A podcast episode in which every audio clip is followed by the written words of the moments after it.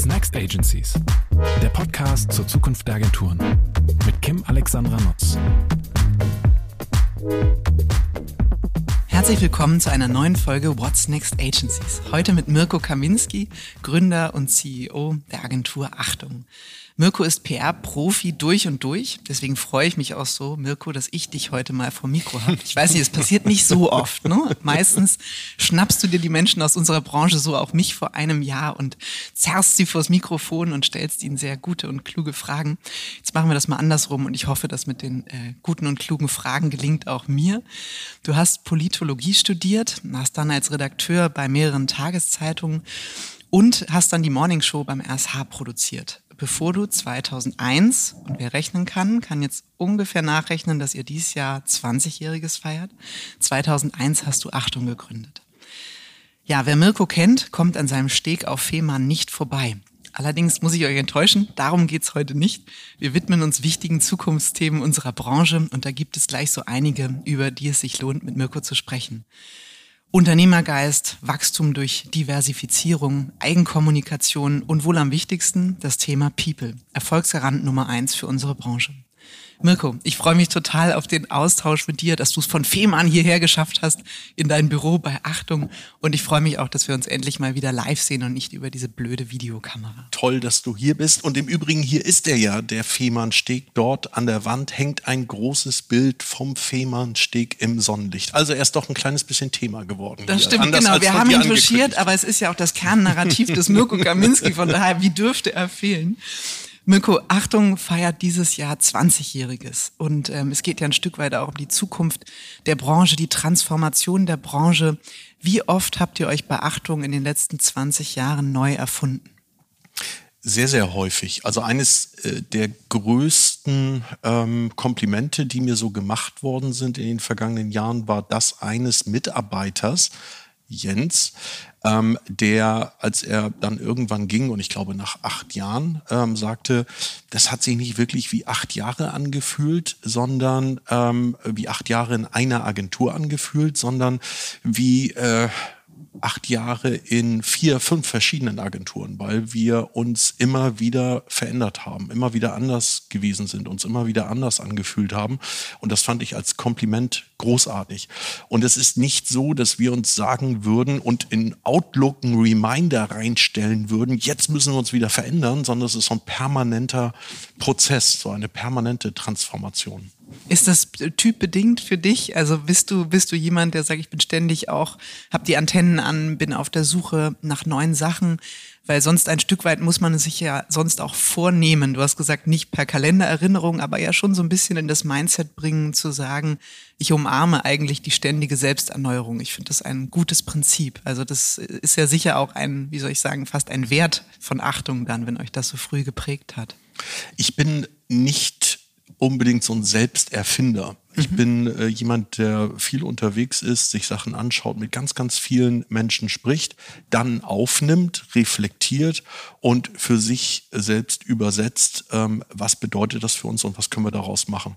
Deshalb bin ich auch ähm, außerhalb von Corona so viel unterwegs. Also auf der CES, South by Southwest, mhm. Cannes Lines, mal nach China, hierhin, dorthin, spreche mit vielen Menschen und gucke dann, ähm, gibt es da Anregungen für uns? Und experimentiere dann auch gerne. Also wir haben auch schon Sachen gemacht, die sind voll in die Büchs gegangen. So, aber andere haben dann wiederum äh, super funktioniert. Ich glaube, da muss man auch ausprobieren, schauen, ähm, wie funktioniert es, kann man das verbessern oder lässt man das lieber links liegen. Und das führt dazu, dass auch permanent Neues hinzukommt und wir hier Dinge verändern. Mhm.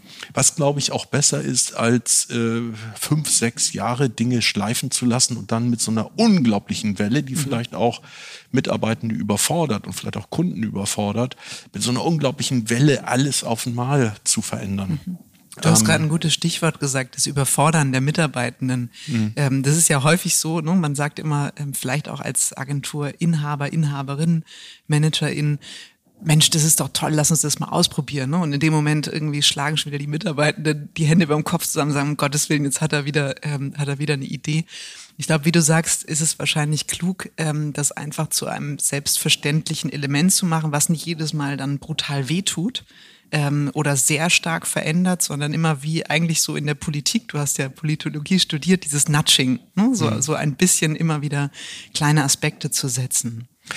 Oder es ist dieses, ähm, man spürt die Wirkung und das Ergebnis, ohne die Veränderung selbst zu bemerken. Mhm. Kennst du das äh, Borchers ähm, mhm. hier in Eppendorf? Ja. Das ist so ein äh, Lokal, Restaurant, Bistro, Café. Das ist seit 25 Jahren, glaube ich, ich weiß es nicht, wie lange es das gibt, aber permanent angesagt. Und es wirkt in jedem Jahr und zu jedem Zeitpunkt modern, weil der Inhaber dort permanent Kleinigkeiten und auch mal größere Sachen verändert. Dann ist da plötzlich eine neue Lampe, da hängt ein neues Bild, die Stühle sind ein bisschen anders. Das heißt, der schließt nie für eine Woche und dann ist da was ganz Neues, was mhm. vielleicht auch nicht ankommt, die Leute überfordert. Es ist ein permanenter Prozess. Und ich glaube, dass das ähm, risikoärmer ist und erfolgversprechender, als auf einen Schlag wirklich ganz, ganz viel zu verändern, weil es auch einen Innovationsstau gegeben hat. Mhm. Also diese permanente Veränderung, Anpassung, Modernisierung ist, glaube ich, erfolgversprechender. Das ist ein schönes Bild, finde ich, was du da, was du da aufmachst. Und trotzdem gab es so eine Art, ich will fast sagen, Zäsur in deinem Agenturleben bei Achtung. Du selbst hast es mal deine Initialzündung genannt, und zwar als du in der Jury der Cannes Lions warst. Mhm. Magst du mal erzählen, worin diese Initialzündung ähm, oder auch ein Stück weit eine Zäsur, die die Erkenntnis bestand?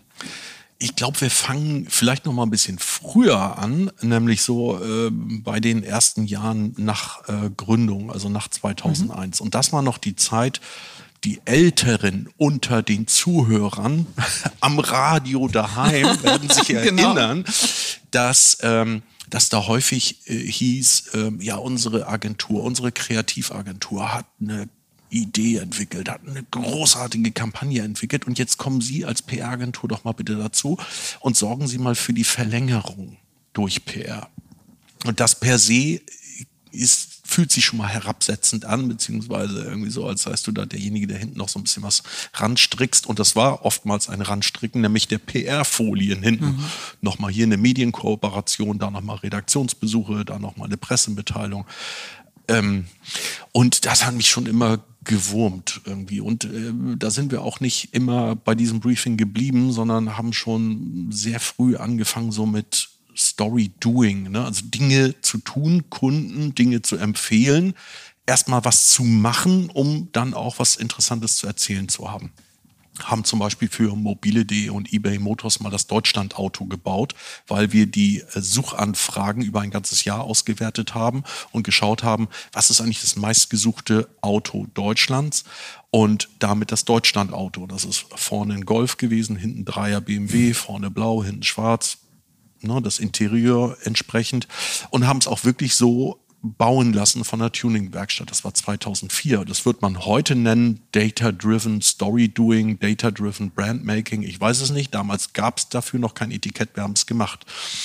Und ähm, insofern zeigt sich darin und zeigte sich darin vielleicht auch schon so eine größere Ambition, als nur so eine Medienarbeitsagentur mhm.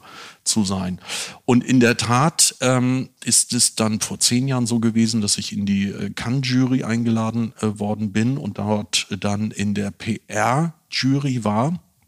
Und also wirklich sowas von fasziniert war und mich, mich umgepustet fühlte, weil da so tolle Kampagnen aus aller Welt dabei waren, großartig, starke Ideen, in der Gesellschaft arbeitend, wirklich Resonanz erzeugend, großartig und bold exekutiert, aber die waren alle von Werbeagenturen. Ich dachte mir, äh, Himmel, und wo sind jetzt hier die Einreichung der PR-Agenturen? Wo sind die PR-Agenturen? Und äh, wo sind Agenturen mit PR, DNA und Heritage, ähm, so wie Achtung? Und dann war ich auf der einen Seite alarmiert, weil ich mir dachte, ist das der Weg der Werbeagenturen hin, die neuen, die besseren PR-Agenturen zu werden? Oder machen wir etwas falsch und nutzen als eine Agentur, die aus der PR kommt, diese Chance schlichtweg nicht. Mhm. Und dann habe ich angefangen, Strategen reinzuholen, Kreative reinzuholen, arbeitsteiliger zu sein, so wie das in Werbe- und Kreativagenturen schon immer der Fall war. Mhm.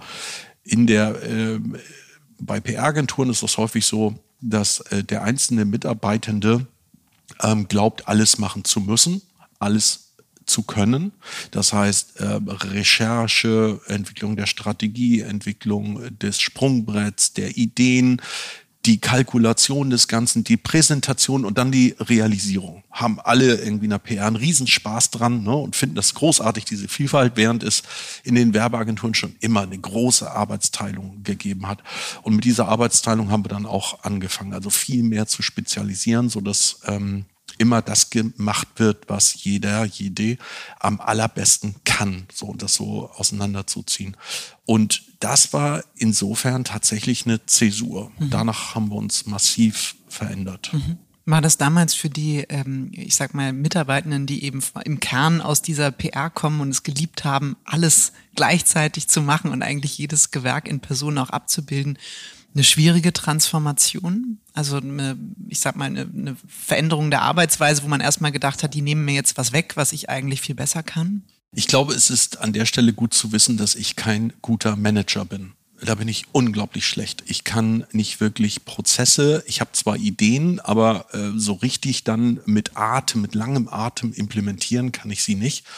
Das habe ich äh, nach einer äh, längeren Zeit der Selbstreflexion über mich gelernt und lernen müssen, ähm, weshalb ich dafür äh, andere habe hier in der Agentur, die es mhm. viel, viel besser können als ich. Ich bin eher derjenige, der, der die Ideen entwickelt oder die Ideen von außen mitbringt, ne, weil ich irgendwo damit in Berührung gekommen bin. Und ähm, ich habe es erst versucht mit ähm, Inspiration und auch Appellen. Also wenn ich unterwegs war, in Cannes oder äh, eben äh, bei der CES habe ich immer Präsentationen mitgebracht und habe so Inspirationsbreakfasts mhm. gemacht bei uns und das gezeigt, an die Wand geworfen und gesagt, komm, lasst uns dahin, lasst uns das machen. Fanden auch alle gut, fühlten sich alle inspiriert, sind dann aber alle an ihre Arbeitsplätze zurück und haben das gemacht, was sie vorher auch mhm. gemacht haben. Da sind wir nicht weitergekommen. Dann habe ich verstanden, wir müssen da anders äh, ran und wir brauchen die entsprechenden Leute, wir brauchen quirlige Köpfe, die frischen Wind mit von außen reinbringen, die das auch kennen, verstehen, was ich meine.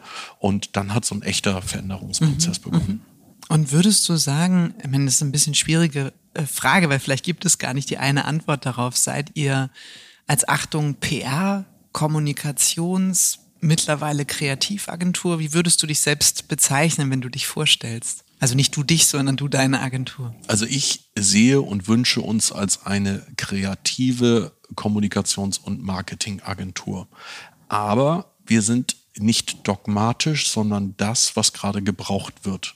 Denn es wird im Markt immer noch nach Etiketten eingekauft. Ähm, der Einkauf eines Unternehmens sucht eine Social Media Agentur oder eine Content Marketing Agentur oder eine PR Agentur oder eine Werbeagentur oder eine was auch immer Agentur. Und das sind wir dann. Also das, wonach gerade gesucht wird. Es sei denn, es wird nach etwas gesucht, was wir nicht können. Mhm. So, dann haben wir das entsprechende Etikett auch nicht. Aber ansonsten ähm, sind wir das und treten wir so auf, wie ähm, ja gerade gesucht wird und wonach mhm. gerade mhm. gesucht wird. Wir haben Kunden, bei denen sind wir Lead-Agentur und machen da äh, fast alles. Dann sind wir äh, mal Werbeagentur, dann sind wir für Kunden auch eine reine Social-Media-Agentur, mal auch eine Social-Media- und PR-Agentur. Es kommt wirklich ganz drauf an. Was aber eines auf jeden Fall braucht, nämlich eine extreme und maximale Vernetzung der Kompetenzen und Gewerke innerhalb der Agentur, so dass mhm. die Leute auch entsprechend äh, zusammenarbeiten können und gut zusammenarbeiten können für einen Kunden, wenn eben zwei oder gleich drei Gewerke gebraucht werden. Mhm. Was du ja ansprichst oder was da auch so ein bisschen drinsteckt in dieser Wandlungsfähigkeit, also je nachdem, was eben der, der Kunde oder der Markt auch braucht, ist ja auch ähm, Diversifizierung. Und ähm, das finde ich auch ein ganz spannendes Thema. Und das, ehrlich gesagt, war ja auch so ein bisschen der Anlass, über den wir miteinander ins Gespräch äh, gekommen sind und die Idee einer gemeinsamen Podcast-Folge gesponnen haben. Deine UnternehmerInnen-Plattform. Also ähm, der Gedanke, und ich glaube, der ist jetzt mittlerweile zweieinhalb Jahre alt, als du das ähm, ausgerufen hast. Ne? Achtung wandelt sich zur UnternehmerInnen-Plattform. Ähm, da war ja der Gedanke zu sagen, wie kann Achtung sich einerseits diversifizieren und andererseits darüber auch Wachstum generieren. Ähm, und mag, magst du die Idee mal schildern? Es ist viel schöner, wenn du das selber erzählst, was, was dahinter steckt im Kern. Ähm, genau, das wäre toll. Also einmal ist es, Diversifizierung klingt immer so nach ähm, in die Breite gehen, hm. so auf Gedeih und Verderb. Es ist aber eher eine Diversifizierung mit Spezialisierung. So. Das heißt, es kommen Kompetenzen hinzu, die stark ausgeprägt sind und nicht bedeuten, dass ein Bauchladen entsteht, sondern dass das wirklich gereifte Spezialisierungen sind, die maximal in die Tiefe gehen. Davon aber ähm, vielfältige Angebote oder ein vielfältiges Angebot.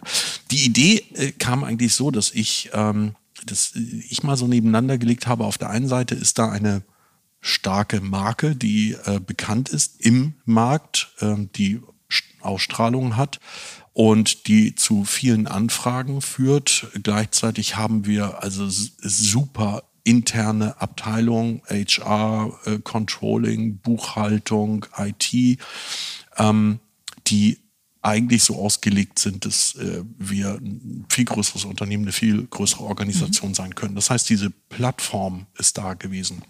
Auf der anderen Seite bin ich der festen Überzeugung, dass eine, äh, eine Firma wie eine Agentur nur dann wirklich funktioniert, wenn, wenn da Entrepreneurship irgendwie drin ist ne? und da jemand an der Spitze ist, der dafür brennt und äh, mit großer Leidenschaft es voranbringt, äh, mit Ideen, mit viel, viel Energie und habe das beides miteinander kombiniert und habe dann gesagt, okay, wir sind auf der Suche nach Leuten, die ähm, eine große Leidenschaft für ein Thema haben, die im besten Fall auch gut vernetzt sind äh, in der Branche, die vielleicht im allerbesten Fall auch einen gewissen Namen haben.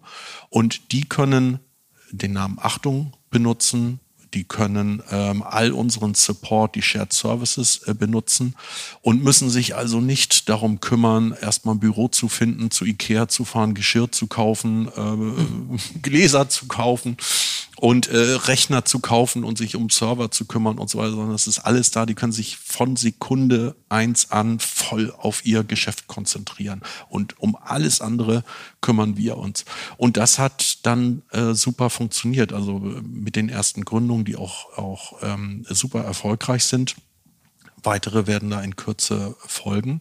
Wegen Corona haben wir so ein kleines bisschen pausieren müssen, mhm. aber jetzt geht das wieder los und jetzt treten wir da aufs Gaspedal.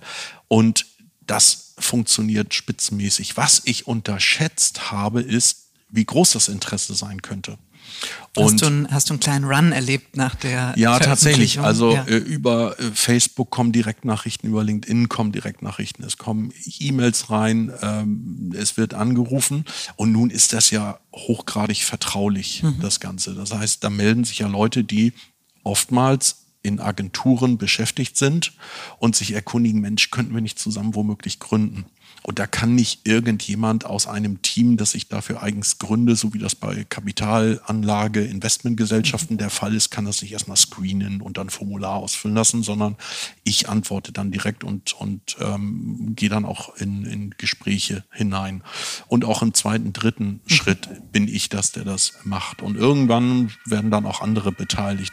Das heißt, dass das schon viel Aufwand ist, weil du kannst ja nicht, wenn jemand wirklich da über womöglich seinen eigenen Schatten springt und sagt, sagt, ähm, ich melde mich da und ich habe eine Idee, dann kannst du doch nicht irgendwie verweisen oder das lapidar abtun, wenn mhm. nichts dran ist, sondern ähm, das muss entsprechend gewertschätzt werden und bedeutet natürlich Aufwand und den habe ich etwas unterschätzt am Anfang. Das glaube ich dir, das glaube ich dir. Und sag mal, ihr habt jetzt äh, mittlerweile drei dieser Arten von Gründungen gemacht. Magst du mal kurz erzählen, was die Spezialisierungen sind? Mhm. Ähm, Achtung, Mary, äh, gegründet mit äh, Babette Kemper, ist spezialisiert auf ähm, Corporate äh, Communications auch Brand Communications äh, gehören dazu und ähm, mit all dem, was so dazugehört, nämlich auch Krisenkommunikation, mhm. interne Kommunikation, C-Level-Positionierung. Dann haben wir gegründet Achtung Broadcast in Berlin, unser Podcast-Studio unter Leitung ähm, von Felicia Mutterer, ähm, der Mitgründerin. Und dort werden Podcast-Serien entwickelt, produziert und dann auch vermarktet und distribuiert. Und ähm, eine weitere Mitgründung ist Achtung Alive in Köln mit Tim Vogt, spezialisiert auf Jugendmarketing, so mhm. würde ich es mal nennen. Da geht es um E-Sports, Gaming, Festivals. Tim hat Anfang des vergangenen Jahres gegründet, dann kam unmittelbar Corona und ich glaube, wenn das eine eigene Abteilung gewesen wäre, und da zeigt sich vielleicht auch sehr schön der Unterschied zwischen, da haben wir jemanden, der so ein, ja, Entrepreneurship-Gen in sich äh, trägt und, ähm, und auf der anderen Seite einer möglichen mm, Abteilung innerhalb ähm, der, der Agentur. Tim ist so flexibel und agil gewesen, dass er gesagt hat, ich bin da jetzt mal nicht so äh, dogmatisch und streng. Ich nehme nicht nur Aufträge, die sich genau um das kümmern, was eigentlich ich als meinen Kompetenzbereich sehe, sondern ich nehme auch PR-Aufträge ich nehme auch ähm, äh, interne Kommunikation und hat, obwohl er gegründet hat, in dem Corona-Jahr äh, echt an Wachstum hingelegt und ähm, tolle Kunden gewonnen. Und jetzt, so besinnt er sich zurück mhm. auf sein Kernterritorium. Aber wirklich da Hut ab, großartig, hat er, hat er super gemacht und da eben auch unter Beweis gestellt, was diese Idee so ausmacht, mhm. ne? dass mhm. da jemand ähm, mit unternehmerischem Talent und Esprit etwas anpackt und nach vorne mhm. bringt. Der unbedingte Wille, das dann auch genau. nach vorne zu bringen. Ne? Mhm. Und sag mal, die, die Strategie dahinter, also auch ähm, eure agenturstrategische Sicht, ist es die, zu sagen, wir haben auf jeden Fall die Mehrheit dieser, dieser Neugründungen auf der Unternehmerinnenplattform? Genau, wir müssen da äh, Mehrheitsgesellschafter sein, denn wir stellen die Marke mhm. zur Verfügung und die muss geschützt sein, die ist stark anfällig, die ist äh, filigran, da darf, der darf nichts passieren mhm. und deshalb brauchen wir da die Mehrheit. Auch weil wir ja sehr, sehr viel zum Staat reingeben. Also diese ganze Unterstützung das gesamte Kapital und ähm, womöglich auch die ersten Kunden. Mhm. Was im Übrigen auch bedeutet, dass, so beschreibe ich das öfter, wir dafür sorgen, dass eigentlich so die ersten drei Jahre einer Gründung verkürzt werden. So, eigentlich sparst du dir die ersten drei Gründungsjahre, die erforderlich wären, wenn du ganz alleine gründest, mhm. weil das sofort losgeht. Das ist ja alles da. Ne? Mhm. Ne? Da ist eine Marke da, da ist ein Name da, die, die ganze Geschäftsausstattung mhm. ist da. Das Netzwerk ja auch schon. Das weit, Netzwerk. Ja. Anfragen, die reinkommen. Mhm. Wir bekommen aufgrund der, der Bekanntheit ähm, der Marke und weil wir natürlich auch in Rankings weit vorne sind, auch den Umsatzrankings in der Woche sieben, manchmal auch zehn Neugeschäftsanfragen. Mhm.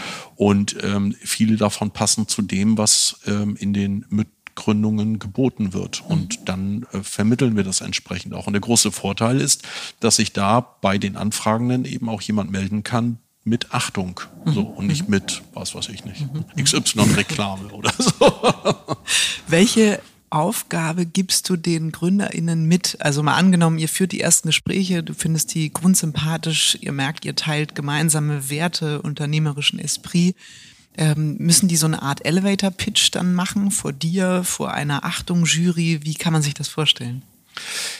Wichtig ist, dass später ja auch Achtung drin ist, weil Achtung draufsteht. Mhm. Das heißt, dieses Versprechen muss auch erfüllt werden. Und ähm, deshalb schaue ich auch immer, gibt es da das gemeinsame Verständnis, wofür Achtung steht. Und äh, der zweite Test ist dann, passt das zu uns und ist das komplementär? Also legt sich das wie so eine Zwiebelschale um den Kern? Meint, können wir, ähm, können wir denjenigen, diejenige Hugepack nehmen in diesen neuen Angeboten. Denn ähm, das ist ja etwas, was wir eben auch versprechen, so ein Cross-Selling. Wenn hier jemand aus dem Team sagt, ähm, ich nehme mal den Kollegen, die Kollegin mit zum Kunden, so, dann ist es natürlich deutlich einfacher, wenn es heißt, hier ist auch von Achtung ne, und mhm. hat mal was mitgebracht zum Thema beispielsweise Podcast. Mhm. Das heißt, das teste ich dann schon und da fällt hier und da auch mal schon was ähm, runter, weil das überhaupt gar nicht zu uns passt. So, mhm. Ne? Mhm. Ähm, könnte zwar mit Achtung versehen werden, diese Idee, aber äh, ließe sich nicht mitnehmen zu einem mhm. Kunden. Und dann ist die Aufgabe, eine Pressemitteilung zu schreiben. Also witzig, da wären die, wir wieder beim Kern. Die Launch-Pressemitteilung ja. zu schreiben, ähm, weil das Formulieren so einer Pressemitteilung zwingt, wirklich zum Kern zu kommen und das Ganze mal zu verdichten und zu kondensieren. Ne? Also wenn das ähm, Melanie Musterfrau und Achtung gründen, Achtung XY, eine Spezialagentur für, mm, mm, mm, das Angebot richtet sich an, mm, mm, mm. Mhm. Und da, da hast du eben nicht 120 Slides, auf denen du etwas ausführen kannst, sondern musst das so auf so einen DIN A4-Zettel irgendwie mhm. bringen und dort verdichten. Und dann äh, wird auch deutlich, ist das so eine Idee, ähm, zu der auch beide Seiten das gleiche Grundverständnis haben. Und wenn das ähm, gelungen ist, dann geht es darum, im nächsten Schritt mal zu formulieren, und das ist kein riesiger Businessplan oder so, sondern einmal zu formulieren, was ist denn zum Start erforderlich? So, ähm, welche Kunden, ähm, welche Technik, Technologie, welche Ausstattung, wie viele Köpfe zum Start, mhm. sind das zwei, sind das fünf, sind das acht, mhm. um ähm, da auch auf einem Gleis zu sein und dann geht's weiter. Und sag mal, von der ersten Anfrage, dem Kennenlernen bis zur Gründung, du hast ja jetzt das dreimal schon gemacht, ist das jedes Mal total unterschiedlich oder kann man da schon so einen gewissen Trend ablesen, zu sagen, jeder von unseren ZuhörerInnen, den sowas interessiert, der sollte auf jeden Fall ein Jahr einplanen für so einen Prozess.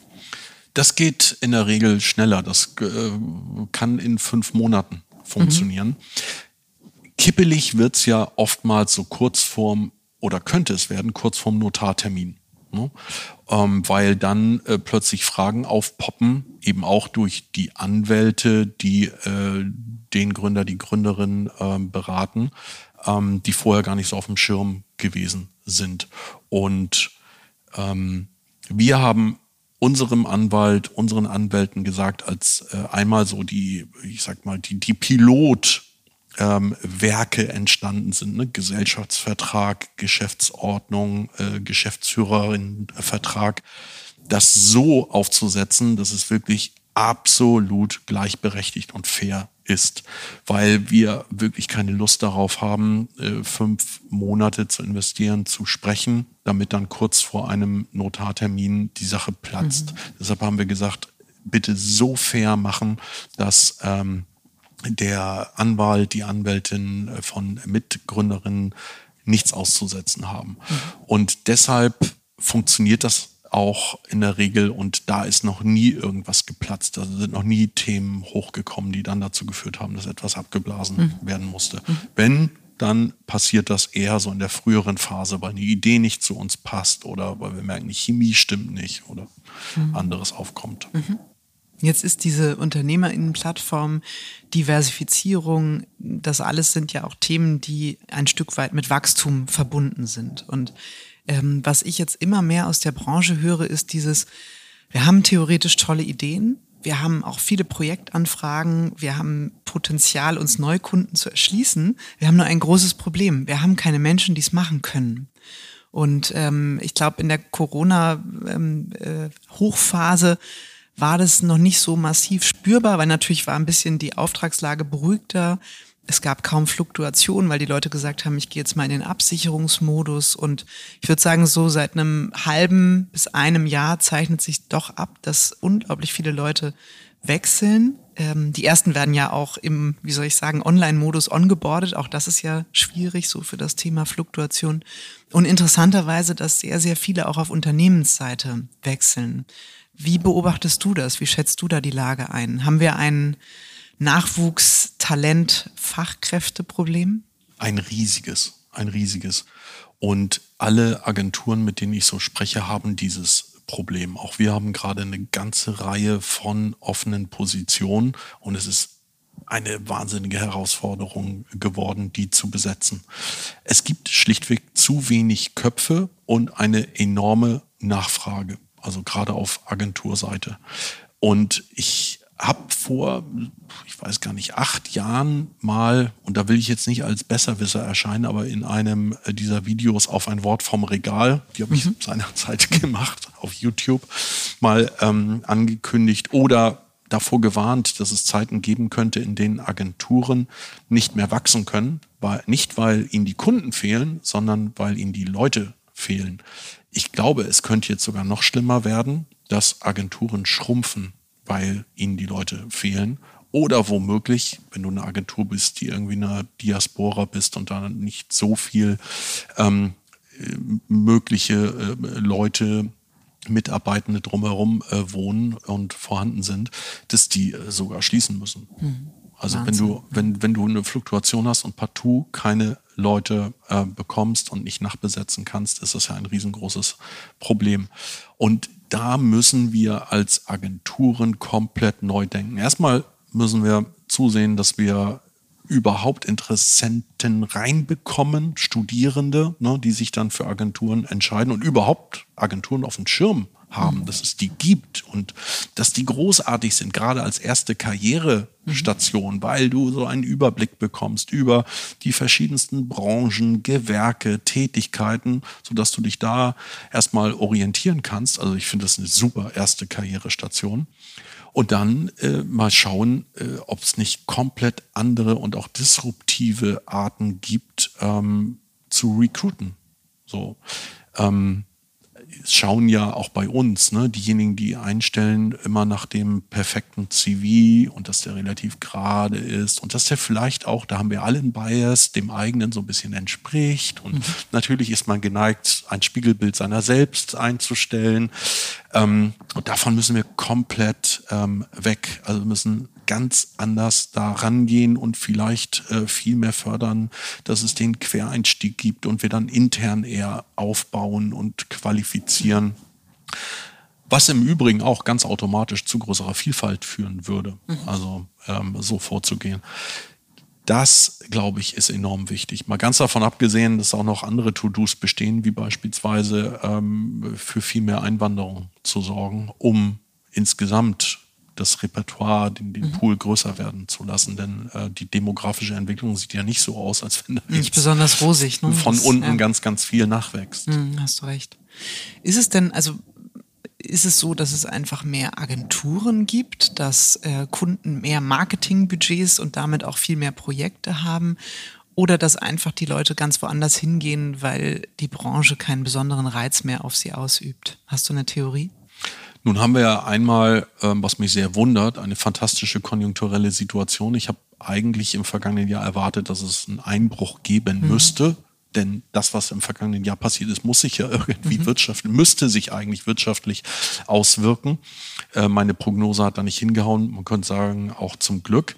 Aber ähm, das heißt, es, also die ganze Branche, die, die Wirtschaft läuft ja also mindestens warm, wenn nicht sogar mhm. heiß. So, das heißt, es gibt enorm viel zu tun. Und dafür braucht es Köpfe. Ähm, und ähm, von denen haben wir sie nochmal demografische Entwicklung mhm. zu wenig.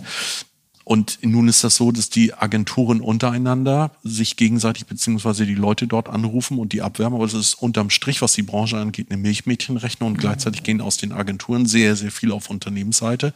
Hängt vielleicht auch ein bisschen mit ähm, den Corona-Erfahrungen zusammen und damit, dass die Leute sich mehr spüren und auch mehr schauen, was sie möchten. Und vielleicht gibt es da die Sehnsucht nach mehr Sicherheit, die Sehnsucht danach, am Freitag um 15 Uhr auch wirklich Schluss machen zu können, was in einigen mhm. Unternehmen, so hört man, ja durchaus möglich sein soll. Gerüchteweise, ähm, ja. Genau. Gerüchteweise. Genau. So, und ähm, wie kann denn das, was da den Agenturen verloren geht, aufgefüllt werden? Das ist die große Frage. Woher soll das eigentlich kommen? Mhm. Glaubst du, dass das Thema Gehalt Gehaltsstrukturen, Gehaltshöhen eine Rolle spielt, wenn sich Mitarbeiter aus der Agenturbranche auf Unternehmensseite bewerben? Weil man sagt ja immer, die Industrie zahlt einfach oder die Wirtschaft zahlt einfach besser. Ich glaube, dass das eine ähm, Rolle spielt. Ähm, und ich glaube auch, dass äh, andere Dinge dort eine Rolle spielen und genau geschaut wird, was ist es für ein Unternehmen, was mhm. macht das, was, was, wo engagiert es sich. Ich will jetzt nicht mit Purpose mhm. anfangen, mhm. aber äh, könnte da auch eine Rolle spielen. Wobei ich persönlich mich immer wieder, und das sage ich nicht, weil mir eine Agentur gehört, sondern weil ich das wirklich glaube und es mich mit Leidenschaft erfüllt, immer wieder für Agentur entscheiden würde. Weil mhm. ich, meine persönliche Erfahrung sagt mir, nirgendwo gibt es so viel Vielfalt an Aufgaben, so viel Frische. Ähm, nichts hält dich so jung, fordert dich immer wieder neu, ähm, beansprucht so viele verschiedene Fertigkeiten auch in dir selbst. Also ich war ja mal auf Unternehmensseite und das ist halt immer das gleiche Thema gewesen. Und irgendwie war es auch immer das Gleiche, mal dann in anderer Form. Aber ich finde Agentur großartig. Mhm. mhm. Ich finde es auch den schönsten, äh, äh, den schönsten Beruf, die beste Branche auf der ganzen Welt. Also ich finde, da könnten wir jetzt ein flammendes, gemeinsam ein flammendes Plädoyer dafür halten. Und ich bin bei dir. Ich glaube, wir sollten das viel stärker tun, auch ähm, in die, in die Nachwuchsförderung stärker reingehen, an den Universitäten und Fachhochschulen auch viel stärker stattfinden, ne? ausbilden. Also all diese Sachen, wo man gesagt, haben wir jetzt gerade gar keine Zeit für, ne? weil wir sind ja beschäftigt, irgendwie die Projekte abzuarbeiten und so. Wenn man sich mal anguckt, ähm, das machen viele andere sehr schlau. Ne? Die ganzen großen Beratungen sind super massiv vernetzt an den Universitäten, finden da statt. Ähm, also auch das, glaube ich, könnte ein kluger Weg sein, einfach für die Branche zu trommeln, weil ich glaube, sie gehört ja in den Rankings nach wie vor eher zu einer der unbeliebteren, was ich wie du gerade gesagt hast, aus vielen Gründen sehr verrückt finde. Ähm, aber vielleicht liegt es daran, dass wir einfach nicht auftauchen. Hm. Ich glaube, dass, die, dass es an der Bekanntheit äh, mangelt. Also mhm. zunächst mal muss dir ja etwas bekannt sein, damit du äh, auch irgendein Klischee äh, mhm. dazu haben kannst, ne? Oder, oder äh, äh, dann Bedienst nutzt, wie auch immer. Und Agenturen als Arbeitgeber sind vielen, das kriege ich immer wieder mit in Gesprächen, Studierenden so gar nicht bekannt, was die machen, was den Reiz ausmachen könnte, etc. Mhm. Aber an sich dieser Begriff ähm, schon nicht. Wenn wir über den Begriff sprechen, müssten wir uns im Übrigen auch darüber unterhalten, ob wir den nicht mal ersetzen durch einen neuen. Mhm. Agentur ist ja eigentlich nichts anderes als ein Vermittler beziehungsweise der Repräsentant von mhm. jemand anderem. Und machen wir da nicht mittlerweile eigentlich einen komplett anderen mhm. Job und äh, viel Hättest Idee? als das? Also hast du irgendeinen Lieblingsbegriff, den du schon lange unterm Kopfkissen bereithältst? Noch keinen ja. Begriff, aber ich habe so ein, ein Bild vor Augen, das sich auch immer mehr äh, verdichtet. Also nehmen wir doch mal an, wir würden nicht eine Agentur gründen. So, sondern wir würden mit ein paar Leuten zusammen, auch Leuten, die jünger sind als ich, ein richtig cooles YouTube-Format entwickeln und mehrere womöglich auch Serien so und würden selbst Broadcaster werden und Produzent werden und äh, eigentlich ein Medienhaus. Und weil das so erfolgreich ist und wir eine so enorme Reichweite dort haben, legen wir eigene Produktserien auf. Beispielsweise liegt ja fast nahe irgendwie Mode oder Pflege, Kosmetik, ähm, irgendwas im Bereich Mobilität. Und das Ganze ist aufgrund unserer Eigenkommunikation, Pfiffigkeit, unseres Ideenreichtums jeweils super erfolgreich. Und dann kommt eine Marke auf uns zu und sagt, Mensch, ihr macht das in eigener Sache so großartig macht das doch auch mal für uns. Entwickelt uns doch mal weiter als Marke und entwickelt für uns doch mal sowas wie eine Kampagne, die nicht nur in euren Kanälen stattfindet, sondern auch äh, in den Kanälen und Medien anderer. Und plötzlich erbringst du eine Agenturdienstleistung, bist aber gar keine Agentur. Mhm. Und das finde ich so spannend. Mhm. Jetzt stellt sich die Frage, was ist jetzt interessanter für ja, Leute, die auf der Suche sind nach einer neuen Aufgabe, nach einem neuen Job. Ich könnte mir vorstellen, dass es diese Broadcaster, Medienhaus, mhm. Geschichte ist. Es braucht dann gar kein Etikett, gar keinen Namen, sondern einfach, glaube ich, so ein anderes Gefühl. Das ist eine andere Haptik. Mhm. Es, ist, es hört sich ja fast so ein bisschen nach, der, ähm, nach dem OMR-Prinzip an, ne? weil letztlich ist ja auch der Staat über ein großes Event, dann einzelne Kommunikationsformate, dann haben die sich brillant selbst vermarktet, toll vernetzt und daraus sind dann viele kleinere Geschäftsmodelle entstanden, die das jetzt ja zu einem wirklich großen, sehr bekannten und erfolgreichen ja, Gesamtkonstrukt machen. Aber ich wüsste jetzt auch gar nicht, wie nennt man das? Ja. Ich finde das großartig. Ich bin ein riesengroßer OMR-Fan, auch weil das äh, gewissermaßen so eine Blaupause ist für das, äh, was ich gerade beschrieben habe. Red Bull finde ich auch ganz ähnlich. Mhm. Und Salesforce im Übrigen auch, wer sich damit so mhm. näher befasst hat. Also zu Red Bull. Da gibt es eine wunderbare, unglaublich faszinierende, anregende, spannende Welt, die die geschaffen haben. Ne? Also immer dieses Thema springen über deinen eigenen Schatten irgendwie, äh, geh über deine eigenen Grenzen hinaus, äh, sei abenteuerlustig, erlebe Abenteuer. Zu dieser Welt willst du unbedingt gehören und die Eintrittskarte ist diese profane Getränkedose. Mhm. Die kaufst du und ne, wirst irgendwie, hast das Gefühl, dann Teil dieser Welt zu werden. Salesforce ähm, die machen die Dreamforce in San Francisco. Wahnsinn, diese ganze Stadt blau und Kunden werden dahin eingeladen. Es gibt wahnsinnige Shows dort. Da tritt Metallica auf, da sind, mhm. da sind Weltstars sind da. Und äh, dann äh, werden die Kunden auch auf die Bühne äh, gerufen, können da ihre Geschichte erzählen, werden gefeiert.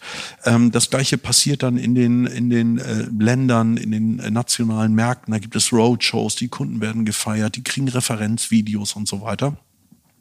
Und zu dieser Welt willst du des Erfolgs willst, willst du irgendwie äh, gehören. Und wie wirst du Teil? Indem du den Auftrag unterschreibst. Das mhm. ist der Eintritt. Das heißt, es geht gar nicht so sehr, natürlich auch, um das Produkt und hier bitte bestellen, Auftrag unterschreiben mhm. oder ähm, bitte diese Getränkedose kaufen, ja, und dann ähm, so äh, trink sie aus und dann passiert dann noch irgendwie was, sondern es geht um diese Welt und Eintritt zu erlangen. Und das als Agentur zu schaffen, so eine, eine Welt zu schaffen, mhm. zu der du als, äh, als Person, Mitarbeitende, als Kunden gehören willst, so, das finde ich eine faszinierende Aufgabe ich mache immer dann, wenn wir ähm, neue Köpfe anborden, so äh, ein Meeting mit allen und erkläre denen, woher die Marke Achtung kommt und was wir vorhaben, wofür wir stehen und frage dann immer, wer guckt hier gerne Science-Fiction-Filme? Und ähm, da melden sich auch immer ein paar und ich komme dann auf das äh, Thema Star Trek, Enterprise, wie auch immer, und sage denen, ich wäre eigentlich ganz gerne ähm, diese, diese große Plasmawolke, diese wabernde im Raum, mhm. an die sich Raumschiffe und damit meine ich Menschen, Dienstleister, GeschäftspartnerInnen, äh, Kunden gerne anschließen, weil sie dort was bekommen, weil sie Inspiration mhm. tanken, weil sie Anregungen bekommen, weil sie Ideen bekommen, weil sie Energie bekommen. Das wäre ich gerne als Achtung. Mhm. So und alles andere kommt dann danach. Kennst du ein internationales Beispiel, wo du sagst, das habe ich so schon mal in der Art gesehen oder in zaghaften Zügen ähm, äh, geweint zu erkennen? Ah, ich, äh, es ist es ist immer wieder dieses äh, Beispiel Springer und Jacobi. Mhm. Das ist irgendwie, ähm, es ist nicht hundertprozentig das gewesen, worüber ich gerade gesprochen habe, aber da, da bist du schon als Kunde Teil einer Erfolgswelt gewesen mhm. und hast dieses Gefühl bekommen und ähm, durch Unterschrift unter dem äh, Auftrag hast du dort Eintritt bekommen und so das Gefühl mhm. bekommen. So, also das. Glaubst du, das lag an den Werten und auch an den Sprüchen und an diesen ähm, ja wie irgendwie gewissen auch Glaubenssätzen, ähm, die sie postuliert haben, an den gelungenen Partys, weil du sprachst ja eben auch von Markenwelt. Also was glaubst mhm. du, hat diese Springer und Jacobi Markenwelt als zumindest traditionsreiches Beispiel ausgemacht? Das wirkte zu dem Zeitpunkt ja alles ähm, neu und anders. Mhm. So, als eben andere Agenturen. Und äh, dann ist es per se ja schon mal sehr anregend und ähm, faszinierend und macht neugierig. Und äh, das wirkte sich in so vielen Facetten aus. Und das hat per se schon mal irgendwie besonders gemacht. Und wenn es nur mhm. war, irgendwie unter der E-Mail dieses mit sonnigen Grüßen aus. So. Mhm. Also diese mhm. Kleinigkeiten. Ja. Ich ähm, finde Neugierde übrigens ein ganz schönes Prinzip, ne? weil ich glaube, dass, ähm, dass viele Kreative ähm, und auch junge Talente anzieht. So dieses, was erleben wollen, was noch nicht da war, Teil davon zu sein, es auch mit Leben zu füllen, aber über Neugierde zu kommen, finde ich ein sehr, sehr schönes Prinzip, weil alle sprechen vom lebenslangen Lernen und ich glaube, die Menschen haben grundsätzlich auch Lust dazu. Ne? Weil das ist ja meistens was, was sich in der Bedürfnispyramide ganz oben befindet. Hm. Wir sind ja von anderen Themen häufig schon sehr gesättigt, ähm, gerade so in der Branche, dass man dann einfach Teil von etwas sein kann, was auch so ein bisschen Selbstverwirklichung ist. Ja, das stimmt. Wobei ähm, eine Marke, auch eine Agenturmarke, da schon an ihre Grenzen stößt, weil ähm, in unseren ähm, Umfragen, internen Umfragen doch immer wieder deutlich wird, dass es wichtig oder dass am allerwichtigsten das Team ist mhm. und dann auch der diejenige, ähm, an der Spitze des Teams. Mhm. Also ist das jemand, der mich inspiriert, der mich lernen lässt, mhm. der mir hilft, mich zu entwickeln, mich voranbringt, mich fordert, fördert. So, das heißt, als Marke, als Arbeitgeber kannst du da an Grenzen stoßen und musst eher gucken, dass du diejenigen, die Verantwortung haben für ein Team, dass die äh, entsprechend befähigt sind und, und die Instrumente an der Hand haben und auch sensibilisiert mhm. sind. Mhm. Ja, das stimmt. Man sagt ja auch immer, man, also it's a people business. Man kommt mhm. wegen Menschen in eine Agentur meistens, wenn man sich irgendwie angesprochen fühlt von der Art zu denken, zu handeln. Ähm, und meistens geht man dann eben auch wegen der Führungskraft wieder. Also, oder jemand anders hat einen so stark inspiriert, dass man sagt, sei mir nicht böse, aber das ist die Chance meines Lebens. Aber sehr häufig hat es mit Menschen zu tun, diese Entscheidung, und nicht mit virtuellen Konstrukten einer Marke. Mhm. Also vielleicht sollten wir dazu übergehen, in der Breite der, der ich sag mal, Teamleads auch ähm, Markenbotschafter zu etablieren, die genau mit diesen Werten auch rausgehen, aber auch danach handeln, ne? wie du mhm. gesagt hast, sie zu befähigen. Ähm, Markenerlebnis ist nochmal ein schönes Stichwort, auch mit Blick auf Agentur und diese hybride Arbeitssituation, die wir haben. Ähm, es wird ja viel diskutiert im Moment ne? ähm, innerhalb unserer Branche. Wie kehren wir eigentlich zurück? Wie sieht das Arbeitsmodell der Zukunft aus? Gibt es das überhaupt? Sieht sicher für jeden ein bisschen, äh, ein bisschen anders aus.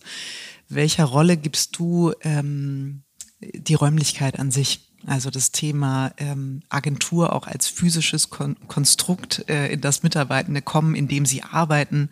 Sagst du, es macht einen Unterschied? Sag allen anderen Podcast-Gästen ab, die nächsten zehn Ausgaben machen wir zwei okay. zusammen zu diesem Thema, weil ich dem einen unglaublichen Wert beimesse und gerade mit Blick auf Agenturen, weil die Räume einer Agentur eine Kulturstätte sind im wahrsten Sinne des Wortes und gerade mit Blick auf Agenturen.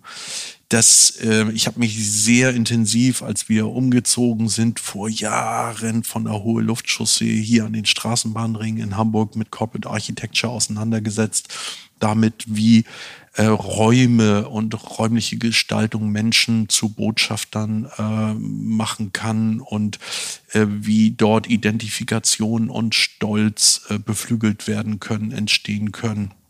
Und ähm, habe mich da mit unserem Architekten sehr intensiv ähm, darüber auseinandergesetzt und unterhalten. Und tatsächlich ist es so gewesen, und wir haben ja viel, viel Geld investiert, um diese Räumlichkeiten zu schaffen. Im Übrigen schon zu dem Zeitpunkt, und das ist ja, ich weiß gar nicht, über zehn Jahre her, Kollaborationsflächen, ähm, viel investiert in das Design, um die Marke wirklich lebendig werden zu lassen, als in vielen anderen Agenturen. Mittlerweile ist das anders, mhm. ne? aber in vielen anderen Agenturen das aussah wie in der Sachbearbeitung einer Kfz-Versicherung. Mhm. Ja? So mit Lamellen an der Wand und irgendwie da steht ein Fikus und so. Und ähm, da waren wir da waren wir anders, sind wir anders gewesen. Und verrückt war, als wir dann wirklich umgezogen sind, ist der durchschnittliche KVA gestiegen. Um Wahnsinn. ein paar Prozent. Das heißt also, dass offenkundig ja die Leute, da hat sich ja an unseren Dienstleistungen nichts verändert, aber die Leute mit mehr Stolz und mehr Rückgrat und mit größerer Souveränität kalkuliert haben. Mhm. Das haben die Räume im Wesentlichen gemacht. Also, Agenturräume sind Kulturstädte und um eine Kulturstätte ähm, zu erleben, musst du vor Ort sein. Wir gehören nicht zu denjenigen, die dazu zwingen wollen und wir, wir äh, legen hier auch keine Regeln auf, sondern versuchen es eher über die Attraktivität. Wir überplanen auch gerade unsere ganzen Räume. Hier finden auch gerade Bauarbeiten ähm, statt. Und ähm, hier soll das, hier wird eine Bar entstehen, äh, ein größeres Bistro, äh, noch mehr Kollaborationsflächen, Flächen, auf denen es Events gibt, wo wir regelmäßig anbieten, kommen, kommen zusammen und lassen uns inspirieren, fortbilden, äh, wir teilen Dinge miteinander. Also so, dass da wirklich was passiert, so dass du das Gefühl hast, da muss ich ja irgendwie hin, da muss mhm. ich dabei sein, da passiert ja was, das ist spannend, sonst verpasse ich etwas mhm. hier mhm. zu Hause auf dem Sofa im Homeoffice. Also die und wenn spielen du sagst, schon eine große Rolle. Also nicht, nicht zwingen, gibt es dann, also ne, ich verstehe diese Motivation über gute Formate, ein tolles räumliches Angebot, wo man höchstwahrscheinlich auch sehr viel ähm, gemütlicher sitzen wird als zu Hause oder auch abwechslungsreicher. Ähm, sagt ihr, also kommt ihr aus ohne hey, wir fühlen uns wohl, wenn ihr, weiß ich nicht, 40 Prozent, 50 Prozent ähm, äh, der, äh, der Wochenarbeitszeit in der Agentur verbringt? Gebt ihr das komplett frei? Wir geben das äh, den Teams komplett frei. Mhm. Also die Teams beziehungsweise die Teamleitung jeweils äh, entscheidet das. Mhm. Weil ich finde, dass es da nur teamindividuelle oder sogar personenindividuelle Lösungen geben kann. Es gibt Menschen, die können super einen ganzen Monat im Homeoffice arbeiten. Die sollten allerdings schon zwei, drei Tage mal in die Agentur kommen, um Agentur mhm. zu erleben, gar keine Frage. Aber können das, ne? Ähm, und, und sind da hochgradig Produktivität, äh, produktiv und ähm, arbeiten mit und haben auch die, die Agenturkultur verinnerlicht. Und dann gibt es Leute, die können das nicht so gut. Die sollten irgendwie in der Agentur am Arbeitsplatz ähm, sein. Und dann gibt es die dazwischen. Also es ist immer sehr persönlich. Wir haben auch Moment mal drüber nachgedacht, die Flächen zu verkleinern mhm. und dann vielleicht äh, die Arbeitsplätze ähm, zu teilen. So, ne? so dass du morgens eincheckst oder über eine App dann mhm. deinen Arbeitsplatz reservierst und dann bist du jedes Mal woanders, haben uns dann aber dagegen entschieden, weil es doch sehr viele gibt, die haben da gerne das Foto von der Familie auf dem Tisch und ihren Kaktus. So. Und haben gerne ihren eigenen Container und da sind dann irgendwelche Sachen drin. Und ich finde, das muss man berücksichtigen, muss man respektieren. Und dann wiederum gibt es durchaus einige, die sagen, ich sitze gern mal da und mal da und mal da. Mhm. Können sie auch, ne? Mhm. gar kein mhm. Problem. Und deshalb haben wir diese äh, nicht vollends diese festen Arbeitsplätze abgeschafft. Mhm. Also die äh, es weiter und ähm, es sind eher die individuellen Lösungen, die mhm. wir nach denen wir suchen, wirklich mit Blick auf die einzelne Person. Mhm. Klingt toll und macht wahrscheinlich trotzdem auch viel Arbeit, weil man sich natürlich auf jeden Einzelnen einstellt. Und ich glaube, auch das wird dann nochmal spannend, wie finden dann Meetings statt, ne? weil man kennt das alles. Ne? Dann ist so wie wenn die Telefonspinne in der Mitte stand, dann redet man immer da rein, obwohl sechs Menschen um einen herum sitzen. Ne? Also ich finde, es verändert auch ein bisschen Meetingkultur, wenn man in Zukunft auch Hybride mietet und äh, mhm. viele auch wieder im Büro sein werden. Und ich habe mal eine spannende Studie gelesen, da ähm, da hieß es, dass möglicherweise, ich sag mal, Frauen und auch Mütter ähm, so ein bisschen nachteilig ähm, äh, daraus hervorgehen werden, weil sie sehr wahrscheinlich mehr von zu Hause arbeiten werden aufgrund dieser Flexibilität dass aber Anwesenheit am Arbeitsplatz mit Karrierechancen zusammenhängt, weil du gesehen wirst. Ne? Du kannst mhm. super fleißig sein und von zu Hause wahnsinnseffektiv ähm, Sachen auch äh, runterrocken. Wenn du aber nicht gesehen wirst oder mal mit zum Mittagessen gehst und so weiter, also diese typischen auch Rituale ein Stück weit miterlebst, dann hast du ein bisschen auf dem Karrierepfad ein Problem. Und ich glaube, das ist nochmal eine große Herausforderung, dass man die Leute nicht vergisst mhm. oder die, die man häufig sieht, halt dann ganz automatisch vor Augen hat. Mhm. Ich habe in Kiel unter anderem öffentliches Recht studiert und es gibt ähm, dieses äh, Prinzip, dieses Entscheidungsprinzip, dass ähm, öffentlich-rechtliche Entscheidungen oder eben äh, Entscheidungen in der Kommune, auf Kreisebene, Landesebene etc. Ähm, am besten dort zu fällen sind, wo die größte Kompetenz das größte Know-how und die äh, größte Kenntnistiefe vorhanden mhm. sind. Und deshalb äh, frage ich mich auch so, warum viele Unternehmen bzw. Agenturen nach einer zentralen Entscheidung suchen und die mhm. unbedingt wollen. Wir verfolgen das andere Prinzip, dass wir den Teams das überlassen, weil mhm. die die größte Kompetenz, Kenntnistiefe und auch die, die, ja, die größte Kenntnis haben bezüglich der einzelnen Personen, Wünsche, Bedürfnisse. Mhm. Und deshalb entscheiden die das. Also es gibt von uns keine Ansage, vier Tage mhm. die Woche im Büro oder andersrum im Homeoffice oder so, weil mhm. das, damit wirst du niemandem wirklich gerecht, ähm, weil du nicht alle über einen Kamm scheren kannst. Mhm. Ja, ich finde es toll. Also es klingt auf jeden Fall danach, als hättet ihr für euch auch von euren Werten und eurer Art und Weise ne, der Kulturstätte ein gutes ähm, Prinzip gefunden, das ihr auch gerne leben leben wollt. Mirko, zum Ausblick oder fast zum, zum Outro ähm, unseres Podcasts möchte ich mich gerne nochmal deinem Herzensthema widmen. Jetzt bisschen, bin ich gespannt. Angeln? Genau. Angeln? Nee, leider nicht. Ich hatte ja gesagt, so mit Steg und Insel hat es nicht so wahnsinnig viel zu tun. Da kann man sich ja prima angeln irgendwo mhm. auch. Aber nee, tatsächlich Hand aufs Herz, ähm, man sagt ja, Schuster haben meistens die schlechtesten Schuhe. Und du setzt dich ja auch im GWA, verantwortest du ja im Vorstand ähm, das Ressort Eigenkommunikation. Wo stehen, also du machst das selber sehr exzellent, ich glaube, das ähm, muss ich an der Stelle überhaupt nicht betonen. Ähm, deswegen die Frage, wo stehen Agenturen in Sachen Eigenkommunikation heute? Hast du den Eindruck, ähm, da können wir tatsächlich ein bisschen besser werden, alle gemeinsam? Ist natürlich schwierig, jetzt ein Urteil zu fällen über die insgesamt, ich glaube, 28.000 Agenturen in Deutschland. Aber ich habe das Gefühl, dass Agenturen da schon ähm, dazugelernt haben und viel, viel besser geworden sind. Und auch verstehen, dass ähm, du als Agentur dir Dienstleistungen erbringt, die äh, modern, inspirieren, State of the Art und so weiter sein sollen, dass du auch in der eigenen Kommunikation unter Beweis stellen solltest, dass du das selbst kannst und dass du, wenn du Kunden sagst, experimentiert doch mal, natürlich als Agentur vielleicht auch experimentieren mhm. solltest. Und wenn du eine C-Level-Positionierung oder C-Level äh, LinkedIn-Kommunikations- Positionierungsberatung anbietest, auch zeigen solltest mit deinem Spitzenpersonal, dass du das irgendwie kannst. Mhm. Also insofern ist das ja das, was du an Kommunikation für dich selbst leistest als Agentur, ein Schaufenster für das, was du anderen anbietest. Mhm. Und da finde ich, sind äh, Agenturen deutlich besser geworden, als das mal der Fall war. Mhm.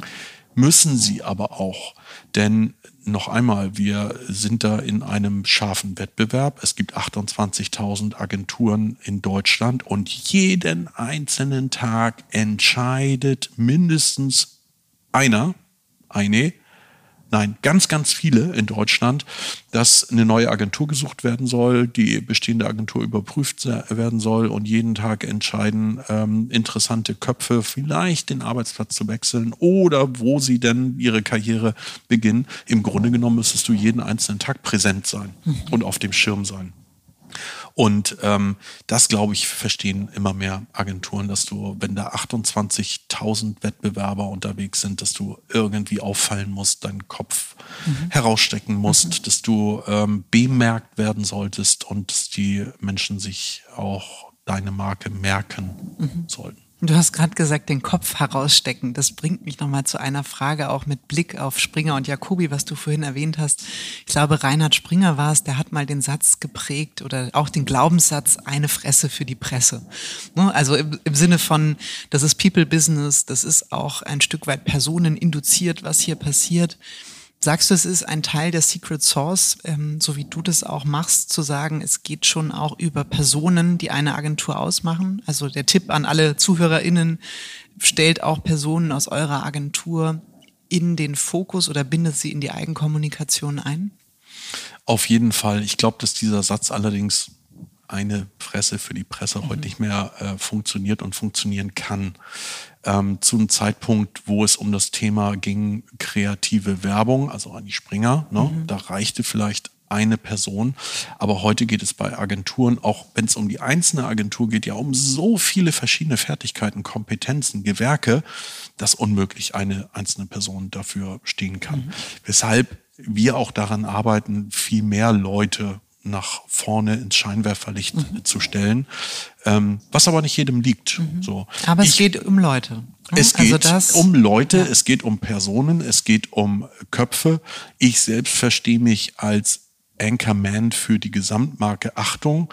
Aber ich lehne auch sehr, sehr viele Interviewanfragen ähm, ab oder Einladungen zu Panels, weil ich da womöglich über ein Thema sprechen soll, über das ich gar nicht sprechen kann. Mhm. Also ich kann unmöglich über alles, was bei uns gemacht wird, als Experte sprechen. Himmel. Mhm. Also würde ich mich echt aufs Glatteis bewegen. Mhm. Insofern. Das finde ich sehr sympathisch. Vertrete, vertrete ich die, die äh, Marke Achtung aber ähm, kann da, was einzelne äh, Gewerke, Kompetenzen, Fertigkeiten angeht, echt nicht in die Tiefe mhm. gehen. Mhm.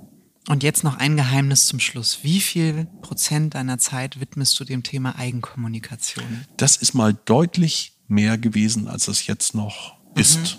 Mhm. Und ähm, das hängt auch damit, das hängt auch wirklich mit der Corona-Zeit zusammen mhm. und damit, dass ich äh, mir über vieles Gedanken gemacht habe. Und es gibt tatsächlich auch mal Tage, an denen ich nichts mache mhm. und äh, an denen ich an den Tagen denkt dann LinkedIn Mensch, was ist mit Mirko Kaminski los ich, ich weiß nicht öffne die App ob mach die, was ob die da uns. tatsächlich Einbrüche in der Nutzung spüren Bestimmt. an solchen Tagen nein das glaube ich nicht nein äh, ich mache das schon dosierter mhm. ähm, das auf jeden Fall und ähm, das ist tatsächlich auch so ein Ergebnis der Corona Zeit mhm. Das heißt aber, dein Tipp bleibt trotzdem, ne, ähm, dass die Agenturen sich ein gutes, differenzierendes Konzept für ihre Eigenkommunikation tunlichst überleben, überlegen sollten, gerade wenn wir diese Facetten touchieren, Transformation, ähm, einen Reiz ausmachen. Ne? Wir sprachen über diese Plattform oder OMR oder Nachwuchs, also sichtbar und in der Sichtbarkeit den USP transportieren. Und nicht nur die Agenturen, sondern auch ähm, das Spitzenpersonal der Agenturen. Ich habe da immer noch das Gefühl, Gefühl, dass ja der eine die andere äh, das postet, was so gerade oder kommuniziert, was so gerade ähm, äh, in den Fingern juckt oder über die Leber gelaufen mhm. ist oder wie auch immer, ohne dass das so einem Konzept äh, folgt. Und ich habe mir für mich mal so fünf, sechs Territorien festgelegt, Thementerritorien, ähm, auf denen ich mich bewegen möchte und die ich dann auch thematisieren möchte. Und alles andere mache ich nicht. Mhm. So. Und das, was ich dort mache und thematisiere, mache ich in einer ganz bestimmten Tonalität. Und dafür habe ich so sieben, acht Adjektive mal entwickelt. Also ich mache das, versuche das auf eine inspirierende Art und Weise zu machen, konstruktiv äh, mhm. zu machen, fröhlich zu machen und, und, und.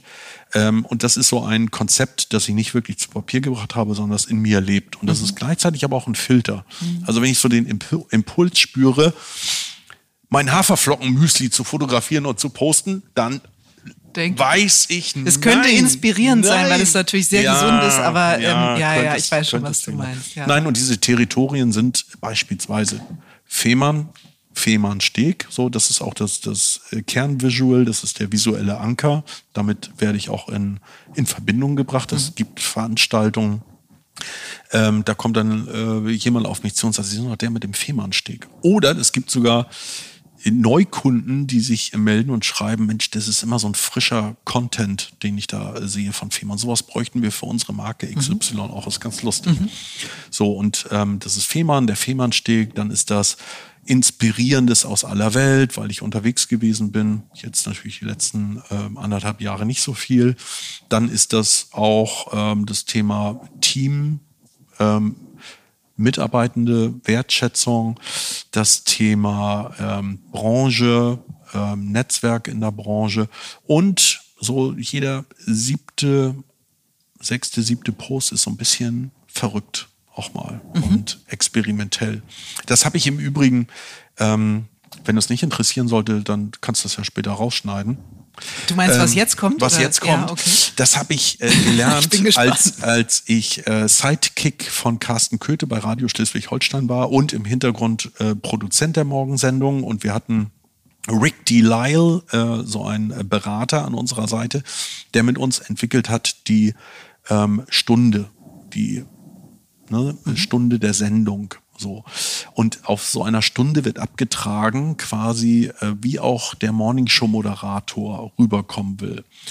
Das heißt, Carsten Köthe, zu dem Zeitpunkt Schleswig-Holstein durch und durch, ein ganz normaler Junge ne, von der Küste, ähm, der Handballfan ist, der ab und zu mal auf den Golfplatz geht, der wie jeder andere auch äh, wie jeder andere Mann auch Ärger mal mit der Frau oder Freundin hat. Ne?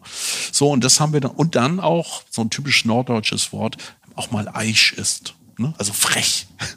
Und das haben wir dann so an den Sendungsuhren abgetragen, so nach dem Motto drei nach voll. Ne? Da kommt so ein richtiges Schleswig-Holstein-Thema. Boah, war das gestern so ein Schmuddelwetter, aber ich mit der Öljacke raus, ne? Und danach irgendwie schön Tee getrunken. Und dann ähm, äh, zwei Songs und dann, boah, der THW Kiel, wie der gestern gespielt hat. Dann zwei Songs und dann hab gestern vergessen, den Müll rauszubringen. Tierischer Ärger mit Miriam, ne, seiner damaligen Freundin, heute, heute Frau. Und das habe ich übertragen auf ähm, meine Persönlichkeitsmarke. Das heißt, ähm, da gibt es bestimmte Territorien, Facetten und die trage ich dann, das ist nicht zwanghaft, da gibt es keine Checkliste, aber über die Postings, LinkedIn, Facebook ab. So, ja, du da hast das Filter genannt, aber es ist auch ein guter Kompass, finde ich. Ne? Also Richtig, sich dann ja, auch genau. selbst ähm, so treu zu bleiben und äh, eine gewisse Wiedererkennbarkeit auch sicherzustellen in Themen wie Tonalität. Ne? Das finde ich, das finde ich einen wunderbaren ähm, Schlusspunkt einen tollen äh, Impuls, Wie, was? Inspiration. Sind wir schon doch, durch? doch, na klar, ich wirke dich jetzt ab. Nein, Quatsch. Es hat mir total viel Freude gemacht, Mirko. Vielen Dank. Wir haben, ich glaube, wir sind jetzt bei Folge 45 und trotzdem haben wir ganz viele Themen behandelt, äh, die wir noch gar nicht besprochen haben in diesem Podcast. Deswegen habe ich mich so gefreut und du hast äh, mich und hoffentlich die ZuhörerInnen auch überhaupt nicht enttäuscht. Vielen Dank, dass du vorbeigekommen bist und äh, du bist gar nicht dazu gekommen. Hier, wir haben hier Obst und, und, und Kekse und so weiter. Wenn die Heidi vorne äh, sieht, dass du nichts irgendwie Das, gegessen das hast, futtern wir jetzt auf. Ich will keinen Oder Ärger du nimmst bekommen. was mit. Das machen wir. Danke, Mirko.